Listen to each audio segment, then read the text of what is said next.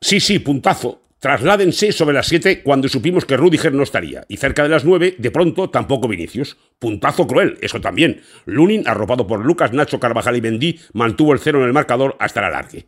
Cada córner votado por Griezmann ríanse de la línea del exorcista. Gargabeles vestidos de rojo y blanco atacaban a los pitufos que resoplaban unos, los de abajo, y rezaban 70.000, los de arriba. Este número, ganar el Madrid este partido sin encajar gol, faltaba en el guion. Estuvo a puntito, lo evitó el último balón colgado. Quizá hay que considerarlo como normal, tarde pero normal. No faltó lo de siempre. Sánchez Martínez tuvo tres ocasiones de evitar penalti a favor de los blancos. Se inhibió en todas. Merecerán vídeo, especialmente los que les hicieron a Lucas y Bellingham. Sí, al Atleti le anularon un gol, por fuera de juego de Saúl, plantado delante del portero. Puesto que al Villarreal le anularon en Montjuic uno para la historia, el primero en Orsay, en el que no hubo pase previo, como para ponerse a discutir. En todo caso, una queja visitante y tres locales. Pues eso.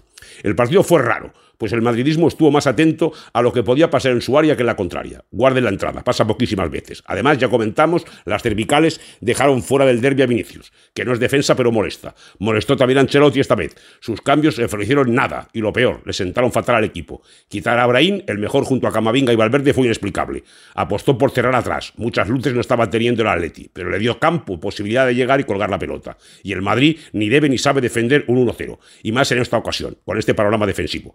Fue un sinsentido y lo pagó. Renunció a ser él en la recta final. De jugada, el Atleti no le marcaba. Como lo hizo, podía. Pasó. El Atleti también estuvo raro. Gozó el puntito al final, claro. Pero si el Madrid se planta en el Metropolitano y la defensa rojiblanca es hermoso, Llorente, Coqui, Riquelme y no gana, imagino que seguiría frustradillo.